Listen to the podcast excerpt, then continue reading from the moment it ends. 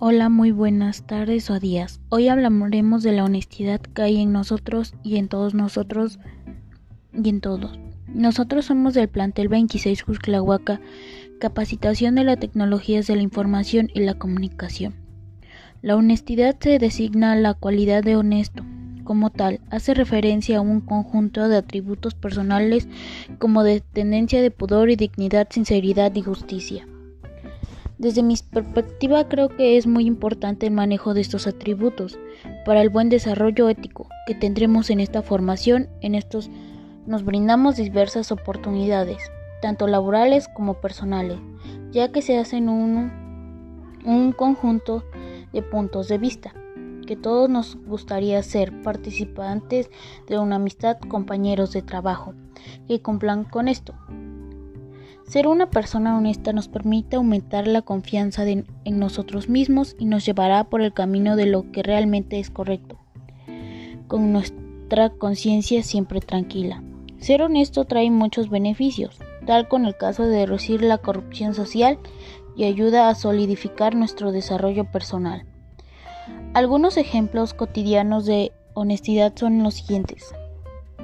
A una persona en la calle se le caen unos cuantos billetes a pesar que significa que es ganancia económica para sí, el, el individuo honesto lo devolverá a su legítimo dueño.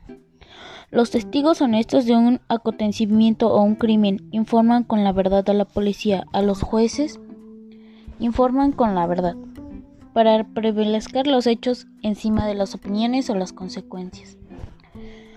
Algunas frases respecto a la honestidad son Cenética El hombre honesto no teme ni a la luz ni a las tinieblas.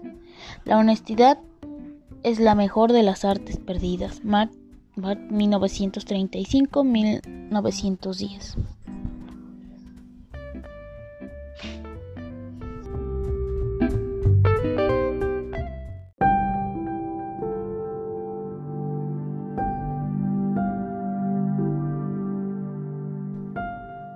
El misterio por la noche.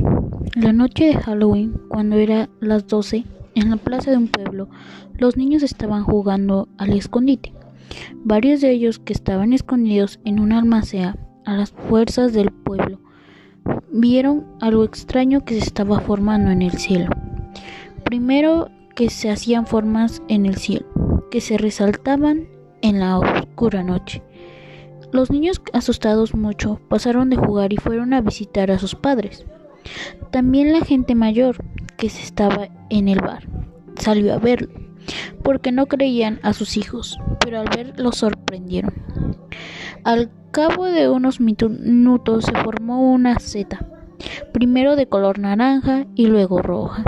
Las personas mayores empezaron a hacer comentarios de que también se había formado antes de la guerra civil pero otras personas pensaron que era un ovni que venía a visitar, de que la noche de Halloween era solo suya. Todas las mujeres salieron a la puerta de sus casas. Las mujeres empezaron a hablar de que un día cuando se escapó un criminal de la cárcel, también se formó. Cuando toda la gente se fue a dormir, se empezaron a ir pasos, ladridos y golpes de las puertas.